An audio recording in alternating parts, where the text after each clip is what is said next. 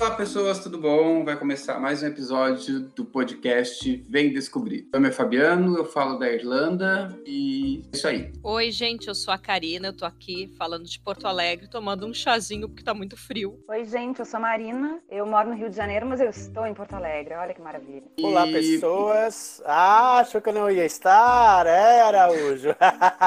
Te quebrei. Olá, pessoas, eu sou Tony Anderson, eu estou falando de Florianópolis, aqui também também está frio, Karina. Isso aí, juntos nós somos o podcast Vem Descobrir. Então, pessoal, estamos no mês da diversidade. A gente resolveu bater um papo com vocês e falar um pouco sobre orgulho e a diversidade. Então, a gente vai tentar abordar um pouco de como isso influenciou a nossa vida lá no início dos anos 90, no, no início da nossa adolescência, como a gente vê isso no dia de hoje. Eu não sei se alguém queria começar esse assunto ou. Posso falar, Fabiano? Assim, primeiro que Pode. o tema de diversidade ele é amplo, né? E super debatido, tem muitas pessoas que, que entendem profundamente. Eu fico até um pouco constrangida de falar. Então, eu vou falar de mim, né? Do que eu passei e tal. Só para deixar claro, assim, eu não sou uma grande entendedora. É, é, é, é uma coisa que a gente tem que deixar isso bem claro, assim, porque a gente, a gente por mais que a gente seja do, do grupo LGBTQI+, a gente não, não, não tem grandes informações. A gente vai, vai comentar aquilo que a gente sabe, o que a gente viu, que a gente vê, o que a gente estudou. Até é interessante lembrar, porque uh, esse mês uh, eu acompanhei a Parada Gay de São Paulo virtual e eu vi muita coisa bonita. E então esse foi um dos motivos maiores que a gente, que eu conversei com o pessoal, a gente resolveu tratar desse assunto. Mas uh, Marina, então vamos, vamos conversar com você. Como é que como é que foi assim o início da, da, da sua aceitação? Porque eu, uma coisa que eu quero deixar claro, é, eu nunca digo assim, eu me tornei gay, eu, eu virei gay. Eu sempre digo, eu me aceitei. Então a pergunta é essa Marina, como é que foi a tua aceitação? Tá, deixa eu só dizer que falou da parada gay, e assim, eu acho a parada gay uma coisa linda. Eu prefiro ir numa parada gay do que ir para as Ilhas Maldivas, assim. Eu acho uma coisa maravilhosa. Bom, como foi a minha aceitação? Eu, eu estudava em um colégio de freira, então eu, eu, eu vivia num mundo que não tinha diversidade, era todo mundo igual, usando uniforme, vai, não sei o quê, as mesmas conversas, todo mundo muito parecido. Até eu acho que uh, o, o colégio faz isso, o colégio molda, né, dificulta um pouco a diversidade e tal. Mas eu já sabia que eu, que eu, que eu era diferente. Eu, e eu não era diferente só pelo, pela sexualidade, de, enfim, de gostar de mulher e tal. Eu era diferente porque na época eu gostava de Elis. Eu tinha 12 anos escutava Elis Regina. Sim. É, e aí todo mundo me taxava assim como a deprimida, entende? É, é, essa coisa de taxar é muito importante depois a gente falar, né? A gente tende a taxar os outros, enfim. Mas nos anos 90, eu entrei pro teatro, né, Fabiano? Tu lembra do teatro, né? E foi onde a gente se conheceu. E aí minha vida mudou. Aí eu conheci não pessoas parecidas comigo, eu conheci pessoas diferentes de mim. E foi o máximo. Aí foi minha aceitação, aí eu já, enfim, foi um carnaval. Capítulo à parte, né? É, eu, po eu posso dizer que comigo foi a mesma coisa, porque quando eu tava nos anos 90, um, sofri muito bullying, assim, e eu não sabia o porquê que eu sofria bullying, porque era, era, era, era complicado e é complicado, assim assim. E, e, é engraçado também, assim, porque não existia a palavra bullying. Nós sabíamos que nós sofríamos. E eu, ainda mais que eu vim de uma cidade de interior, uma cidade pequena, sabe? Então eu não tinha muito como chegar em casa e falar para os meus pais o que, que eu estava sentindo, porque também eles não sabiam o que, que era isso. Diferente do dia de hoje, né? Então eu fui o tipo de criança que na hora do intervalo eu não tinha vontade de ir para o intervalo, brincar com as outras crianças, porque eu sabia que ia ser motivo de chacota, que ia ser motivo de piada e tal. Teve um dia até que os meninos mais mais, fortes, mais velhos, assim, eles Naquela época eles usavam muito moletom, eles me deixaram pelado no, no, intervalo. Então foi um motivo que eu fiquei em choque. E eu também não podia falar isso em casa porque eu tinha vergonha. Então eu não. Eu era uma criança muito reclusa. E isso foi. Isso me atrapalhou muito na adolescência, pelo menos no início da minha adolescência, meus 15, 16 anos. Depois eu conheci um grupo de amigos muito legais, qual o Tony também faz parte, fez parte, né? E faz, porque o grupo ainda existe, a gente, a gente ainda é amigos. E era muito engraçado isso, mas ali eu já, não, eu já me senti mais seguro no meio deles. Não que eu tivesse tivesse me aceito ou que eu tivesse uh, dito da minha orientação sexual, do, do, meu, da minha aceitação, mas, uh, enfim, ali eu me senti mais seguro. Mudei para Porto Alegre, comecei a fazer teatro, foi como a Marina falou. Aí foi um outro mundo. Aí eu comecei a enxergar as coisas, sabe? E vale um, uma ressalva. Janela foi a primeira pessoa que falou para mim assim: você não é o primeiro e não vai ser o último. Eu não entendi. Na verdade, eu entendi, mas eu fiquei pensando, o que ela quis dizer com isso? Ela pegou na minha mão novamente e disse assim: ó, que tranquilo, você não vai ser o primeiro e não vai ser o último. Então, dali eu meio que comecei a querer aceitar e me aceitar. Mas eu gostaria de também agora trocar essa conversa com a Karina, porque a Karina, ela é professora e eu queria ver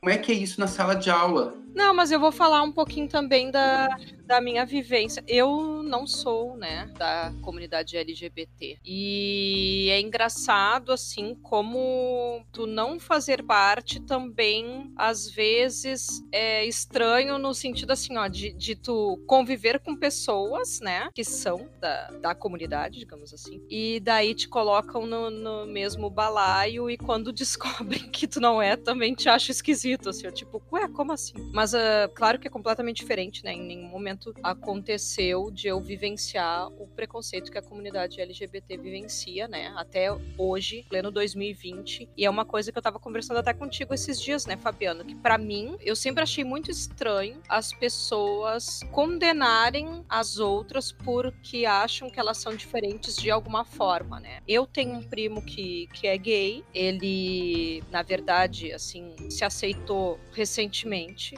Ele foi revelar para a família faz pouquíssimo tempo. Só que eu já sabia desde antes, porque ele já tinha falado para mim há muitos anos. E com a convivência também, né? Já sabia. E, e eu passei por algumas situações constrangedoras no sentido assim, ó, de pessoas da minha família me prensarem contra a parede perguntando sobre a vida íntima do meu primo. Porque eu tinha que falar sobre ele, entendeu? Como se eu tivesse que ser a dedo duro, assim. Mas como Sim. assim?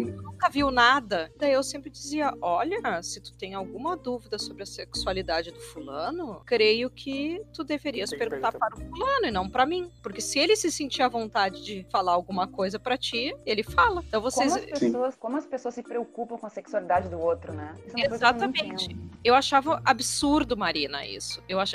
Porque eu ficava assim, ó, gente, por que, que eu tenho que falar sobre a vida íntima de uma pessoa? Outra pessoa né? É, não, não fazia sentido algum. Uh, assim como não faz sentido a gente sair falando, eu fico pensando assim, eu não fico perguntando sobre a vida dos outros, eu não fico perguntando o que que fulana faz com o marido ou deixa de fazer, por que que a galera, né, LGBT tem que ficar falando o que que faz com seu companheiro, companheira, enfim, né? Uh, esposo, esposa, enfim. Daí, para mim é, é muito fora da casa, assim, tu, tu fazer esse tipo de questionamento. E constrangedor. É, é, eu é, acho... é meio engraçado, é, hum? complementando essa fala da, da, da Karina, que é meio engraçado que assim, as pessoas, eles querem, eles ficam perguntando sobre a sexualidade alheia, até porque enquanto eles não têm certeza. Quando eles têm certeza, eles param de perguntar. Se a pessoa chega, bate na mesa e diz, não, eu sou mesmo, e aí, o que, que tem a ver com isso? Qual é o teu problema com isso? Acabou. A pessoa não, não, não pergunta mais, ela não vai mais atrás. Então parece que eles, eles têm prazer em saber algo que a pessoa não quer responder. E até porque a pessoa não precisa responder, como tu falou. O porquê que tem que dar é, satisfação sobre algo que a pessoa gosta ou que a pessoa tem como orientação ou, e tem como sentimento para uma outra pessoa que não, não vai alimentar ou que não vai crescer em nada na vida da pessoa, entendeu? Não tem essa, essa necessidade. É, é, só pela questão de saber algo que é o desconhecido. Quando a pessoa acaba, ah, não, é, realmente, ele, ele é gay, ou ela é, ela é gay, ou ela é, ou ela é lésbica, enfim. Aí a pessoa para de perguntar, daí já, já não se interessa mais, entendeu? É só pela questão mesmo de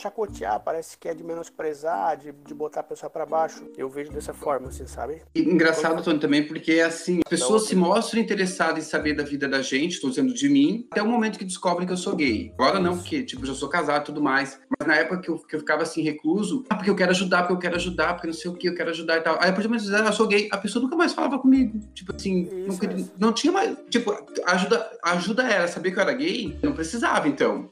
Sabe? Desnecessário esse tipo de, de questionamento. Mas ajudar com é o que exatamente? Uma boa pergunta. Ajudar com o quê? Porque eu nunca pedi pra ninguém pagar nada pra mim. Muito pelo contrário. Eu sempre paguei minhas contas, paguei faculdade, paguei minhas roupas, meus calçados, tudo.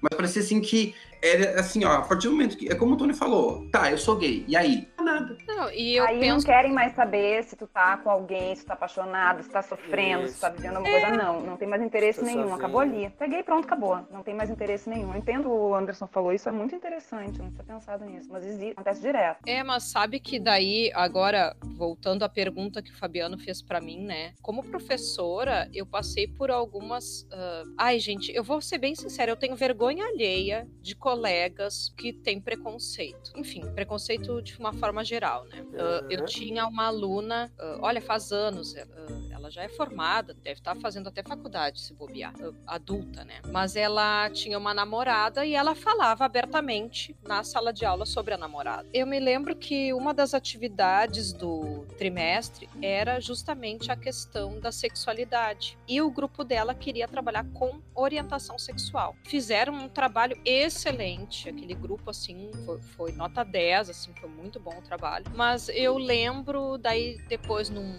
numa reunião de professores, uma colega professora minha falou assim: "Ai, que que aquela guria fica falando o tempo inteiro da namorada? Que que eu quero saber se ela é lésbica ou não? Que desaforo, não sei o que tem. Guarda pra si, bem assim, né? E daí eu e uma colega na mesma hora, né? o- Olhamos assim, daí quando eu ia responder, a minha colega, essa minha outra colega foi até mais rápida, né? E disse assim: "Escuta aqui, ô fulana, né? Daí chamou o nome, porque eu também não vou expor aqui o nome, né? Mas tu não vive dizendo, tu não vive te assumindo hétero pra sociedade, tu não vive falando do teu marido, tu não vive falando dos teus filhos. Qual é o problema de ela falar sobre a namorada? Por que, que ela não pode se assumir homossexual para homoafetiva, enfim, eu não sei qual é o termo mais Uhum. correto atualmente, confesso Uhum. para a sociedade. Se tu tem essa possibilidade de falar sobre teu marido, deixa ela falar sobre a namorada. E eu sei que depois daquilo, gente, assim, ó, a mulher murchou, ficou quietinha, né? Porque foi vergonhosa a situação, sabe? Eu fiquei assim, enfim. E, e também, desculpa. Oi. Não, pode falar. E eu acho engraçado porque eu também tenho uma professora que. Eu tenho uma professora, eu tenho uma prima que é professora, e uma vez ela comentou pra mim assim que há 20 anos atrás, nos 90, era muito comum ah, ela falar, os professores se reunirem e dizer assim: ó, a gente tem que tomar mais atenção porque tem um aluno na sala que é mais delicado e tudo mais e tal, e o pessoal incomoda, é muito no pé e tal. E hoje, tipo, quase 25 anos depois, ela pega e diz assim: ó, que meio que inverteu. Ah, a gente tem que conversar que tem um menino na sala que é um pouco homofóbico e tal, e, tipo, inverteu o jogo. Isso Porque sim. antiga, antigamente, nos anos 90, assim, eu, eu digo por mim, a, a gente era a gente era a aberração da sala, a gente era o X-Men, pessoa que ficava fora do grupo. O vai na frente falar era motivo de chacota. Hoje, eu já vejo que não, eu já vejo que, que os jovens que, que têm mais a vergonha, já, já são, já enfrentam, porque já tá mais liberado, assim, a, a galera já entende mais. Essa atual, Campanhas. é, essa atual geração eu creio que tem mais voz, sabe? Uhum.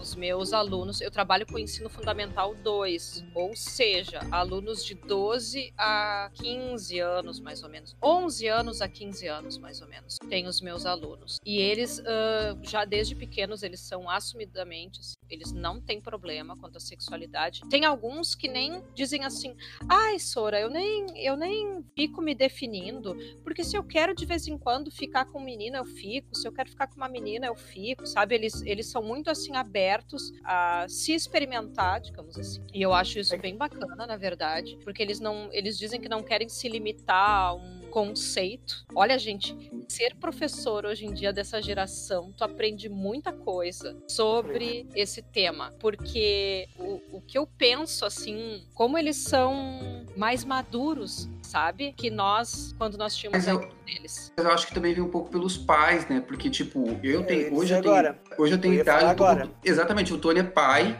E É. eu queria perguntar pro Tony duas coisas. O Tony, como pai, como é que a filha dele enxerga isso? Porque ela já vem dessa essa geração que é a Karina da aula. Também tem aquela questão, porque como o Tony também trabalha na área da saúde, a saúde tem uma discriminação muito forte também, né? O que eu vejo é assim, ó, talvez não seja a grande maioria do pensamento, porque ainda há muitas pessoas, muitas muitas pessoas do, da nossa mesma faixa etária que tem um teor homofóbico, assim, um discurso homofóbico muito grande. Porém, há uma grande parcela que você percebe da nossa mesma faixa etária que eles têm é, uma mentalidade totalmente diferente em relação a isso. Então eu penso que nos anos 90 nós nós viemos sustentados ou criados por uma geração de pessoas com a mente muito fechada, né, Araújo? Pessoas que tinham a mentalidade de, de que preferiam um filho drogado, por exemplo, na família do que um filho homossexual, entendeu? Então, assim, a, a questão de você ter alguém que tivesse uma orientação sexual diferente daquele que todo o resto dos membros da família sim, era uma questão de vergonha. Hoje, é, a nossa geração, ela viveu essa transformação de pessoas que lutaram no século, no, no, no tempo passado, não no século passado, no tempo passado, de pessoas que deram a cara a tapa, como nós tivemos amigos que Sim. quando nós tínhamos 12, 13 anos por aí, eles já eram um pouco mais de 25, 26, eles eram os apontados na cidade. do bairro, da cidade, exatamente. Então essa geração ela apanhou, ela caiu, ela rolou, ela levantou, enfim, para que uma outra geração de uma outra mentalidade viesse e fosse trilhando caminhos na, no qual hoje nós estamos. Então hoje nós nessa geração, que nós na faixa etária que nós temos, nós temos uma mentalidade que a gente passa para os nossos filhos valores e visões diferentes do que nós recebemos no passado. Eu tenho uma filha, minha filha tem 22 para 23 anos, e para ela não existe essa questão de você ter ou não orientação sexual. Para ela é muito diferente essa questão de avaliação, entendeu? A pessoa ela tem o direito sim de escolher aquilo, aquilo que ela quer fazer, apesar de que não é uma opção, que a gente sabe, quando você tem orientação sexual não é por opção, ninguém, ninguém opta por deixar de pessoas falar, ah, a pessoa é por opção, não é opção. Uma vez eu perguntei também, eu já fui professor de sala de aula de técnico, né, Karina? E uma vez um aluno perguntou, ah, mas por que, que a pessoa recebe, é, não, não resolve de uma vez por, por todas, então, gostar de homem ou gostar de mulher? Eu fiz a mesma pergunta, quando você é hétero? Daí o aluno perguntou, o aluno me disse, sim, eu sou hétero. Quando você escolheu ser hétero? Aí, ué, quando que eu escolhi ser hétero? Não sei, desde que eu nasci. Eu disse, então, você não sabe quando você escolheu ser hétero. Uma pessoa que não gosta de outra pessoa, que não gosta da, do sexo oposto, ela também não escolheu aquilo ali. Então você tem que pensar, para, analisar. Ah, mas aí entrou na, na, na, discussão a questão de casais homoafetivos de adotarem crianças. Ah, mas aí, aí ele vai estar convivendo, a criança vai estar convivendo, ela vai ter como estímulo ser gay. Aí eu perguntei, tá, me diz uma coisa. E Gente. por que então que um casal heterossexual tem um filho gay? Se o filho gay ah, tem como, né, tem como visão, tem como patamar ali o pai hétero, o pai e a mãe hétero. Por que que ele então tem essa, essa orientação sexual de ser homossexual? Aí ninguém soube responder na sala de aula. São temas muito, muito complicados de você lidar para pessoas que têm mente fechada, sabe? É interessante ressaltar uma coisa assim, tipo, olha, o meu pai bem casado com a minha mãe, tudo certinho, eu sou gay. Mas isso eu acho que não quer dizer, sabe, Araújo? A questão é esse pensamento antigo, esse pensamento arcaico das pessoas de acharem que porque você tem uma orientação sexual diferente da, da que é imposta pela sociedade, porque eles acham comum, eles acham normal, é, na visão dessas pessoas ser algo é, como aberração, como eu já ouvi uma, um, alguém é, chamando para um grupo, ah, são aberrações. Da onde aberrações? São pessoas que lutam, são pessoas que trabalham desde muito cedo, como tu falou lá no teu início da fala. Desde novinho você era excluído na sala de aula, você era limitado de lidar com, lidar com os amigos porque os amigos ficavam rindo, te chacoteando. Você não conseguia fazer educação física porque as pessoas que estavam ao teu redor ficavam rindo de você porque você não tinha habilidade para jogar futebol. Lógico, você não vai ter habilidade para jogar futebol. E tão pouco teu professor de educação física naquela época tinha preocupação de que se você não, não gostava de jogar futebol, por exemplo, porque numa sala de 30, 40 meninos, dois, três meninos não gostavam de futebol porque tinham um jeito mais afeminado. E aí ninguém dava bola para esses meninos, entendeu? Deixa só eu complementar, Fabiano. É porque eu acho que assim, é, é, a diversidade em si, ela é. Tem, tem muita gente que rejeita, né? Tanto. É, a gente tá falando aqui da, da sexual, enfim. Mas tem a diversidade religiosa, que é um horror. Então as pessoas. É, é cultural, enfim. As pessoas são muito fechadas, né? Eu acho que de um tempo para cá isso está mudando. Essa nova geração, eu vejo minha prima que tem 20 anos, é uma outra cabeça, diferente da nossa. E eu vou para trás, eu vou vendo assim, uh, os anos 70, os anos 60, os anos 50, meu Deus do céu, como a gente evoluiu. Que coisa horrorosa, cara. Nós já pegamos uma evolução, assim, sabe? Foi, eu, eu tiro assim, porque eu venho de uma cidade interior, Marina já vem de uma cidade grande. Com certeza eu era mais apontado porque todo mundo se conhece numa cidade pequena. Já numa cidade grande não é tanto. Então, como é que era assim o início para você numa cidade grande, Marina? Não, eu, eu meu, o meu lugar de fala é muito privilegiado, Fabiano, porque eu sou uma mulher, tá, por mais que seja homossexual, sou uma mulher branca, eu, é, de classe média para alta, e o mais importante, eu, meu estilo é feminino, né? Então eu não sou, eu não, eu não sofri preconceito, pelo menos que eu tenha percebido. Claro que sempre pessoas falando, ah, faltou um homem na tua vida, né? Aquela, aquela coisa. Mas, assim, uh, sofrer preconceito eu não sofri. E eu imagino, e, e, e, aí eu só imagino, não tem como, como dizer, né? Como é para essas meninas, assim, até as, as trans, as, é, as, mais masculinas, que eu acho lindo, acho elas lindas. O quanto que é difícil ainda, sabe? Uh, um horror ainda. Exatamente. Uh, também vale, vale ressaltar uma, uma outra coisa que eu queria comentar com vocês, assim, tipo, eu saí da minha cidade e a gente se conheceu, menino, que fui para Porto Alegre e tudo mais, e aí eu comecei a enxergar o mundo mundo diferente, fui ver que eu não era o único, assim como a Janete tinha comentado, ocidente, eu não era o único. Ocidente, parente. Exatamente. Ocidente. E falando em Ocidente, era isso que eu queria chegar. A minha primeira balada gay que eu fui na vida foi com você, não sei se você lembra disso, que foi no Ocidente. Fabiano, eu ia nas paradas gays morrendo de, tipo assim, ó, será que alguém vai me reconhecer? Hoje em dia eu já, já subo lá no caminhão, no trio elétrico. Também. Mas eu não lembro, mas eu não lembro dessa primeira que nós fomos. Ainda, a primeira vez que a gente foi, numa, foi no Ocidente e tava eu, você e uma outra menina, que eu não lembro o nome dela, uma que fazia já comercial, ela era mais velha do grupo, assim. E eu falava pra você o tempo todo, ai, Marina, eu tô com medo, Marina, eu tô com medo, Marina, eu tô com medo. E você olhou pra mim e disse assim, Fabiano, eu também sou, fica tranquilo. Nada mais me estranhou naquela festa. Tudo tava de boa, tudo tava normal. Porque eu vi que eu não era o único. Em dois tempos, tu perdeu medo, tudo, né? Exatamente. Tu perdeu de mim também. Eu não, eu não te vi mais. Ah, capaz. capaz que o cara hoje sumiu.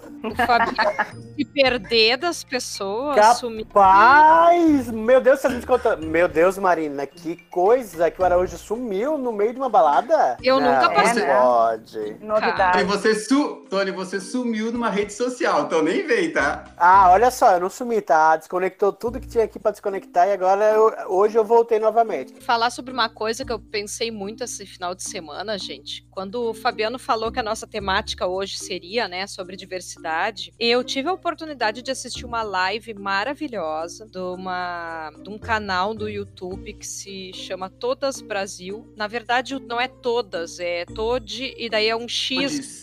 É, todos. E a live era sobre LGBTfobia no sistema educacional brasileiro e evasão de LGBTIs da escola. E eu assisti porque uma das convidadas era uma amiga minha, que é mãe de uma adolescente trans, e também a outra convidada, ela tá fazendo pós-doc na em Portugal, se eu não me engano. Enfim, estuda justamente essa temática, né? E eu fiquei pensando depois muito sobre isso, que a escola, apesar de a gente estar em pleno 2020, que a escola ainda é um ambiente que não está preparado para receber essa comunidade, principalmente a trans. E fiquei pensando muito sobre isso, porque eu sou professora desde 2009, oficialmente professora de português desde 2009, né? Eu já trabalho com educação antes disso, mas assim, professora de sala de aula desde 2009. E nunca eu fiz uma formação sobre o assunto. Nunca teve uma formação de professores, um curso, alguma coisa que ensinasse o professor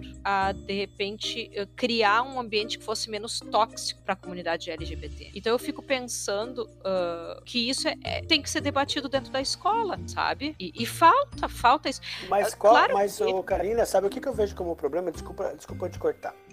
É, o ano passado, foi em 2019, 2018, aí nessa época aí de eleição aí, uhum. um dos temas que mais bateu foi essa questão de falar sobre a identidade de gênero na escola, porque é, surgiu como algo muito distorcido. Na mídia, e é, findando ali com a eleição do presidente do Brasil, o que mais foi falado foi essa questão de falar sobre a identidade de gênero na, na, na escola, né? E Sim, de modo é totalmente.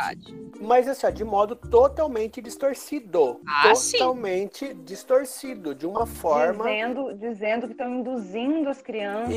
Isso, a... induzindo as crianças de conotação sexual, é, de orientação sexual, inclusive sobre o, no tema da, do Enem, se não me engano, que foi em 2017 ou 2018, que eles usaram o Pajubá em, uma, em um texto que tinha uma interpretação de texto. Enfim, o Pajubá, para quem não conhece, é a língua, uma das línguas utilizada no meio LGBT, né? É, foi foi classificado por, por ser termos pejorativos utilizados por grupos punhos de ganhos sexuais, como os travestis, como as drag queens, e não tem nada a ver, né? Ah, Hoje em dia a gente sabe que não tem mais essa questão de que porque você é travesti. Foi muito legal o que você falou sobre os travestis, não tem mais nada a ver quando você fala que é uma pessoa porque ela é transexual ou ela, ela é transgênero, enfim, é porque ela ganha vida fazendo uh, pontos, como antigamente os travestis faziam. Hoje não existe mais isso, hoje elas têm um espaço muito bem definido, muito bem delimitado. Não, inclusive... ainda existe, né, Fabiano? Não, existe, existe, mas não é aquela existe. coisa. Isso, não é único, assim, né? Nós temos. É, trans... é, é, que eu creio que. Desculpa te interromper, é porque eu claro, tenho estudado imagina, horrores, assim. Porque, assim, ó, exatamente porque não existe uma formação eh, sobre essas questões que eu fico, assim, muito preocupada em estar sempre estudando, sempre pesquisando sobre o assunto, né? Porque eu já tive uma aluna trans, agora ela se formou, então eu digo tive porque ela não estuda mais, né?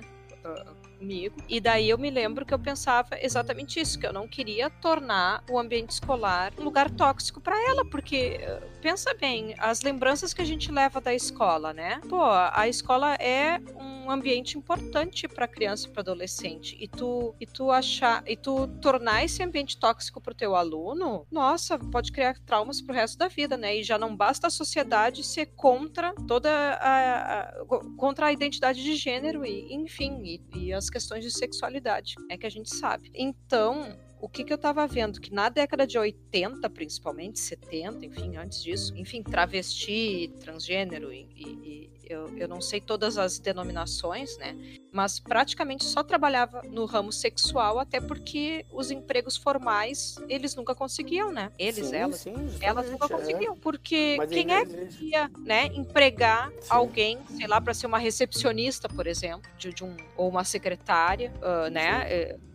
Então, até eu, eu acho, eu acho Karina, Karina que ainda não conseguem. Eu também acho que é bem raro, eu acho. E tem uma série muito boa na Netflix que é Pose, não sei se vocês já viram. Já ouvi falar, mas não assisti. É muito bom. É do Ryan Murphy, que ele, ele é um dos autores, né? E ele, inclusive, essa série, ela é uma das. Eu acho que é a série recordista, entre aspas, de comunidade LGBT no elenco, mas são várias atrizes trans. Eu vou parar de falar, gente, porque o Fabiano eu acho que tá tentando entrar. O Araújo caiu? Caiu. Caiu. Ih, já faz bastante tempo. Ah, é. é. Mas tá gravando ainda, então por isso que eu até continuei falando.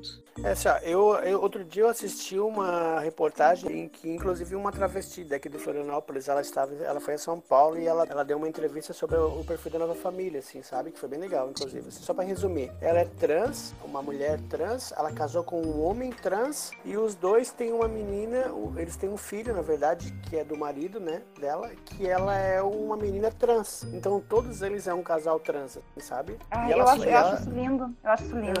E ela falou sobre as dificuldades tanto dela, tá? Tanto dela, porque Floripa as pessoas falam que é uma cidade friendly, acolhedora, inclusive. Mas ela falou de todas as dificuldades que tem em Florianópolis ainda. vou falar pela minha cidade, não só em Floripa, como acredito que em várias outras regiões do Brasil, né? Para o público trans e para o público LGBT. E ela falou sobre as dificuldades dele como homem trans. Tanto é que ele é autônomo, ele trabalha vendendo algumas coisas ainda que ele fabrica, se eu não me engano, não sei se eu posso estar errado. Ela é bem famosa, inclusive em Florianópolis, ela tem assim uma, um grande número de seguidores. E a menina é, expôs uma situação que ela havia passado há muito pouco tempo na escola sobre preconceito de uma outra menina por ela ser trans, sabe? E ela expôs assim, toda, toda aquela transfobia que ela passou na escola e foi bem interessante. Claro, não foi interessante pelo valor moral que a menina passou, pela, pela, pela agressão moral e pela agressão verbal e agressão física. Foi interessante para que as pessoas ainda tivessem noção de que é, não estamos em 2020 com mentalidade de quem está em 2040. Estamos em 2020 com algumas pessoas com a mentalidade de 1980. Porque a pessoa é diferente de você, você tem, a, tem o direito de brigar, de xingar, de agredir verbalmente, fisicamente, entendeu? E foi bem Eu interessante. Eu acho, Tony, que ainda existe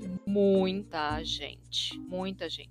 Porque, pelo que eu observo, assim, como eu falei, né? Não é meu lugar de fala no sentido de eu fazer parte da comunidade, né? Pelo que eu observo, dentro da própria comunidade LGBT, existem. Ai, como é que eu posso dizer? Como se fosse assim, castas. Preconceito? Né? Sim, né? preconceito. Existem preconceito. Apareceu.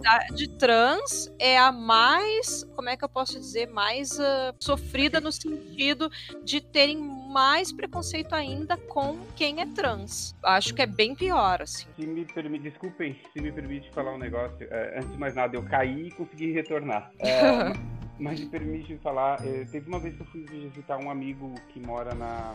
que mora em Roma, eu fui, fui passar um final de semana na casa dele e ele tem uma amiga trans. E foi muito engraçado conversar com ela, porque assim, ó, ela é garota de programa lá em, em Milão, minto, né? Não era Roma, é Milão. E eu, olha, onde é que eu tava com a cabeça, gente? Eu tava conversando com ela numa boa e tal, a gente falando nisso, e aí teve uma hora, eu, eu meio que senti, assim, um meio de um preconceito, porque eu pensava, porra, ela é garota de programa, cara, sabe? Eu ficava pensando assim. E ela sacou isso, a gente tava conversando, tendo um papo bem legal dela, pegou pra mim e disse assim, ó, sabe que essa vida que eu tenho não é pra sempre, né? Daí eu peguei e disse assim, ela não, porque a vida de uma garota de programa trans, ela não, não dura muito tempo.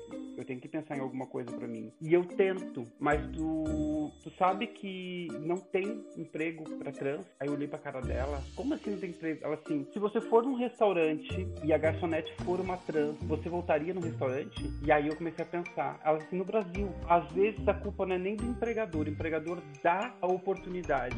O problema é que às vezes o cliente não aceita a oportunidade e aí acaba tragando o, o negócio. É verdade. E é uma coisa, assim, e é uma coisa muito idiota, né, Araújo? É, mas eu, eu, eu sou esperançosa. Eu acho que isso tudo tá, tá mudando. Eu tô vendo que tá, que tá mudando. Eu acho que essa nova geração que tá chegando aí, com certeza vai vir sem preconceito, que ah, coisa horrorosa. A gente já vê, uma coisa que a gente vê muito na internet, tem muito youtuber trans ali trabalhando, falando, dizendo coisas. Eu aprendi muito assim, porque depois que ela falou isso, eu até comecei a pesquisar e comecei a ver é, coisas sobre a comunidade trans e eu, vi, eu eu fiquei de cara, assim, sabe? E realmente... A gente, a gente, tá, a gente tá aprendendo, né? A gente tá conhecendo agora. Exato. É e aí, eu, e, e, aquela coisa que eu falei, eu, eu sou da, da mesma opinião da Marina. Eu, é, é fácil falar sobre homofobia para mim, que sou branco, que sou... venho de uma classe média, a, a, uma classe média boa, assim, que tive uma boa educação e tudo mais. Sofri preconceito, sofri, mas quando eu vejo as pessoas, tem gente pior sofrendo mais preconceito, a comunidade ah, trans, eu tive assim, meu, eu levei paulada, mas esses daqui estão levando paulada até hoje, sabe? Eles morrem, eles estão eles morrendo. É verdade, morrem. Mas o bom, o bom é que a gente tá falando sobre isso, a gente tá comentando sobre isso e a gente tá dando voz a eles, porque o que a gente passou nos anos 90, tipo, eu e a Mariana passou nos anos 90, aquela. E hoje a gente tá, tá legal, aquele preconceito hoje a gente tá legal. Eu acredito que daqui pra frente as coisas vão melhorar ainda mais pra, pra essa comunidade. Eu tô ah, não, hoje tira, tira que nos anos 90 é, os lugares de diversão é, é, GLS, que naquela época era GLS, né? Eram uhum. lugares escondidos. É, era, é. era guetos, era bairros retirados, era faixas pretas com uma portinha e você tinha que entrar rápido. Hoje, hoje já não existe mais uma, as baladas que são específicas, elas já são, já são alternativas. O não próprio, tem mais essa. Exato. O, desculpa te cortar, mas assim, tipo, o próprio Ocidente, né, Marina? O próprio o Ocidente, ele era uma balada GLS na época, que era o que eles falavam, né? Na sexta-feira. Os outros dias era uma balada normal, mas era o mesmo público que ia. Uhum. Era o mesmo público. Era o mesmo público, mas era um público livre. Sabe que tinha essas festas, assim, que o, que o, que o Tony tá falando, de, de gueto, mas eu também sinto um pouco saudade dessas festas. Era bom, né? Se entrasse num lugar meio, tipo assim, no centro da cidade. Lembra que tinha, eu nem lembro os nomes do, da, da, das boates, mas era, mas era interessante. Deixa eu só fazer, fazer um comentário aqui. Uh, eu, tava, eu fui pesquisar sobre a palavra GLS, né, e por que, que mudou a sigla. A palavra, pelo que eu entendi, ela mudou para LGBT que ia mais. É, primeiro que eles botaram o L na frente frente para dar mais visibilidade à comunidade lésbica, né? Porque quando se fala em, em, homossexual, se vê o homem. Se esquece que tem mulher, que tem trans, isso, isso. sabe? Então por isso eles resolveram fazer isso. Tiraram essa palavra a GLS, que era uma coisa bem anos 90, e fizeram a LGBTQIA+, e colocaram o L na frente para dar essa, essa visibilidade às mulheres lésbicas, porque elas não são muito reconhecidas. E agora parece que agora a coisa tá, tá, tá mais forte e eles estão muito pegando na tecla T, que é o da, dos trans, né? E também, é, o que eu percebi, o pessoal começou a dizer que a balada, a, a, a, a sigla GLS, ela começou a virar uma balada comercial para héteros que queriam pegar uma balada alternativa, porque se dizia que na balada GLS o som era alternativo, o som era legal, o som era isso. É porque a gente não tinha frescura nenhuma e nunca teve. É, as baladas gays ficaram moderninhas, entre aspas, né? Exatamente. Uma vez eu vi a Lorelai Fox, que é uma drag que eu sigo na, no YouTube, ela tava falando, é, o pessoal diz que gay, que o relacionamento gay é promíscuo, porque o relacionamento gay, a gente nunca tá com ninguém, não sei o que, que lá. E ela falou o seguinte, a, a, comunidade gay já leva tanto na cara, tanto na cara, tanto na cara, que se ela tá no relacionamento e o relacionamento não dá certo, ela troca. Não é que no relacionamento hétero, que depois que casa não pode mais separar, porque senão vira um escândalo, vira um... E os gays não, os gays estão juntos um ano, ah, nós somos mais, nós somos livres, livres. Exatamente. A gente já tá acostumado a levar é. tanto na cara que a gente pega e diz, ó, oh, gente. Não. Eu, eu, vou dizer uma coisa agora. Não tem nada a ver essa coisa de o hétero casou e depois não pode mais separar, porque até não separa, mas daí a gente vê todo mundo se traindo horrores, e daí vão querer dizer que os gays que são promíscuos, até parece, né? A quantidade de casamento infeliz heterossexual, que daí a galera fica tudo se traindo, enlouquecido, sabe? E ainda, às vezes, passando um doença pro outro, porque é pior ainda ainda, não se protege. Eu digo isso porque por eu conheço muita gente que foi traída, entendeu? Eu conheço muita não, gente. Por isso, por isso que eu acho, acho que os, que os gays, é, é, é a gente sofre de uma forma e tal, que a gente não tem tempo para casamento ruim, sabe? A gente pega Quando tá ruim, se para logo, é. Pô, já, já é tão difícil, vai tornar mais difícil ainda, não. Termina e vai para outra. Sim. Exatamente.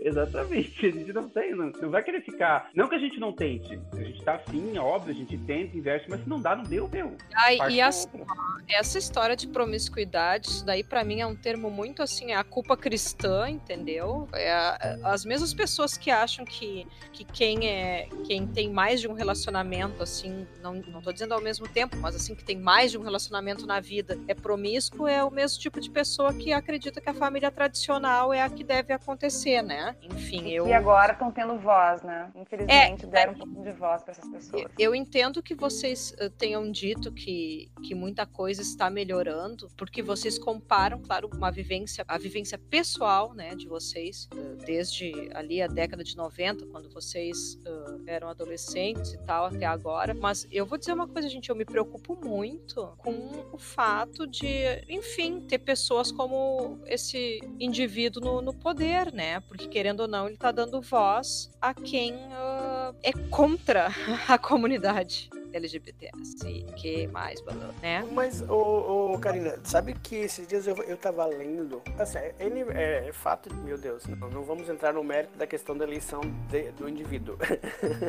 não vamos, por favor, tá? Mas eu tava lendo esses dias um texto, eu não, não lembro quem foi, alguém aí que é famoso aí, num blog aí famoso. E a pessoa estava falando obrigado pela eleição, por quê? E vou, vou resumir, tá? Uhum. Porque a gente conseguiu a perceber que existem que algumas pessoas que estão do teu lado que viviam fazendo de conta te amavam hoje que a pessoa não te ama de verdade elas te odeiam pelo que você é ou, ou pelo que você gosta um, um exemplo pessoas que diziam que ah eu te aceito porque você é gay hoje elas deram a cara dizendo que não aceitam gays. Pessoas que diziam que eram a favor da vida hoje elas estão levantando faixa dizendo que elas não são a favor da vida então as pessoas elas estão vomitando mais as coisas na tua cara e Nossa. teoricamente você está conseguindo levar mais porrada e aguentar firme, se decepcionando com muitas pessoas, levando na cara de muitas pessoas, levando rasteira de muitas pessoas. Essa pandemia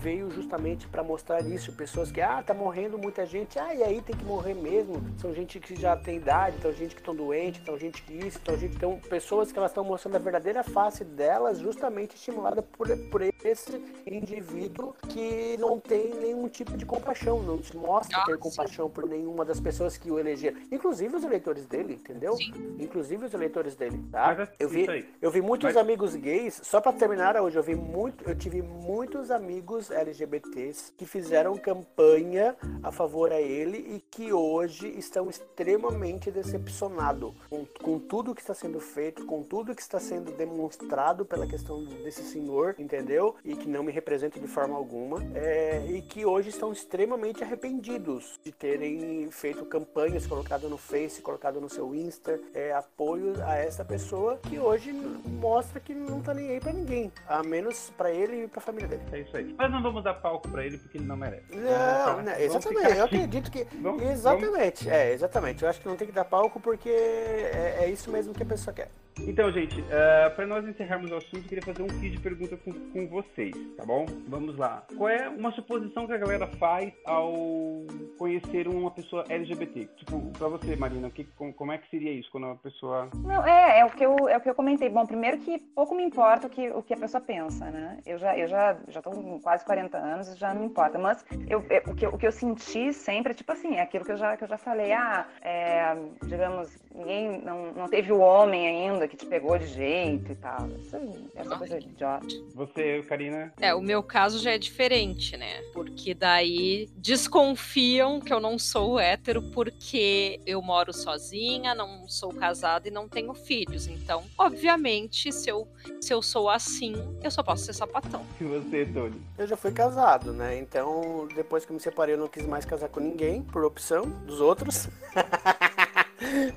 por opção dos outros. Então, é, acho que é a mesma coisa da Karina. Não, não tem que ter de resposta para as pessoas sobre é ou não é dele ou não deixa de ser. Isso é uma coisa que é minha, entendeu? É, a suposição que eu tenho é que assim, toda vez que eu falava, que eu falava, até grande nem porquê, depois era uma coisa que eu deveria ter falado antes, mas sempre que eu confirmava que sim, eu era gay, as pessoas já perguntavam, tá, mas você se maquia, você se veste de mulher também? Quando na verdade não quer dizer nada. Né? Sim, claro que não. Até porque hoje tem os crossdressers que são, às vezes, pode ser até hétero, que tem vontade de se maquiar e se parecer com mulher e teoricamente eles não têm a orientação sexual é, de ser homossexual, por exemplo. Vamos lá, outra, outra perguntinha. Uma conquista que marcou a comunidade LGBTQI+.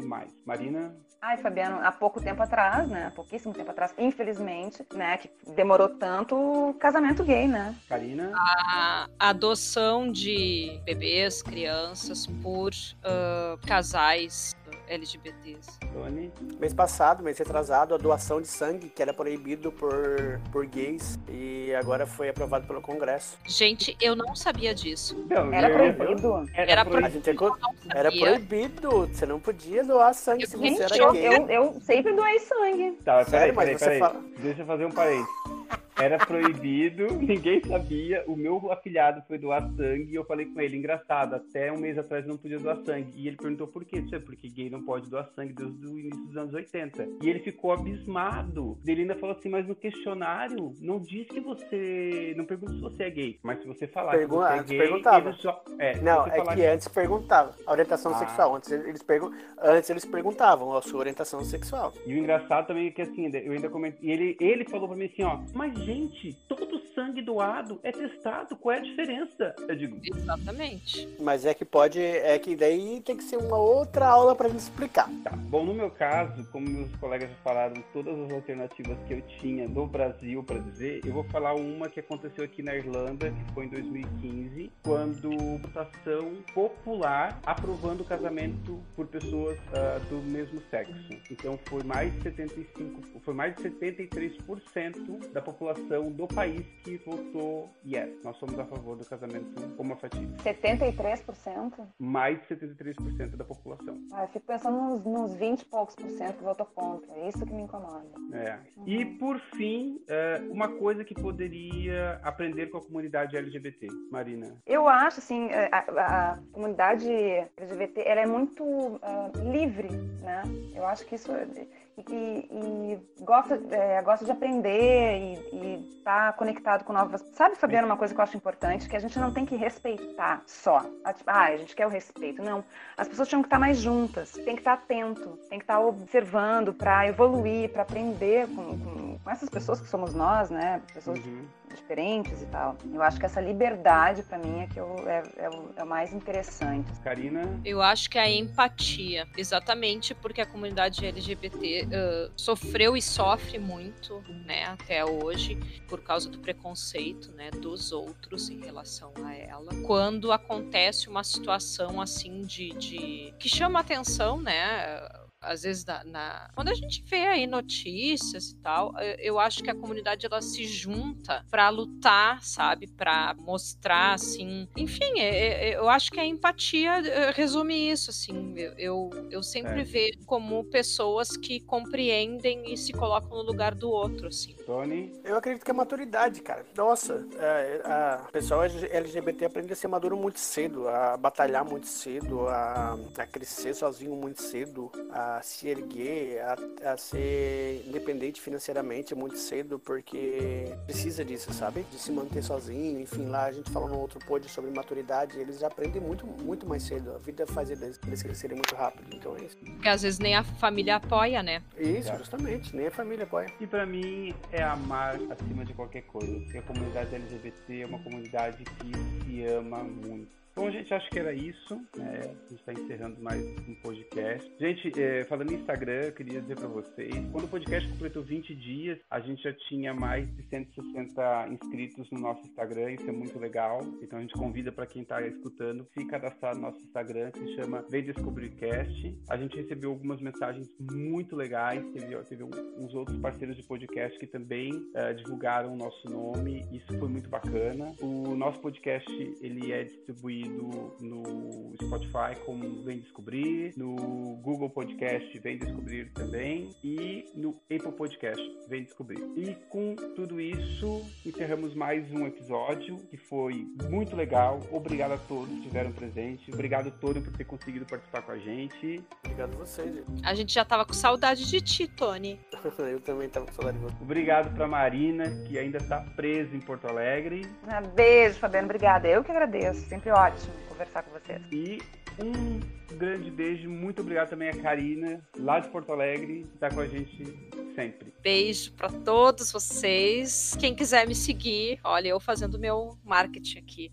Lá no Instagram, arroba da literatura. Eu vou gostar muito de saber que vocês querem trocar ideias sobre livros, séries e filmes. É isso aí. Um grande beijo, pessoal, e até a próxima semana. Tchau. Tchau, tchau. Tchau. Tchau, pessoal.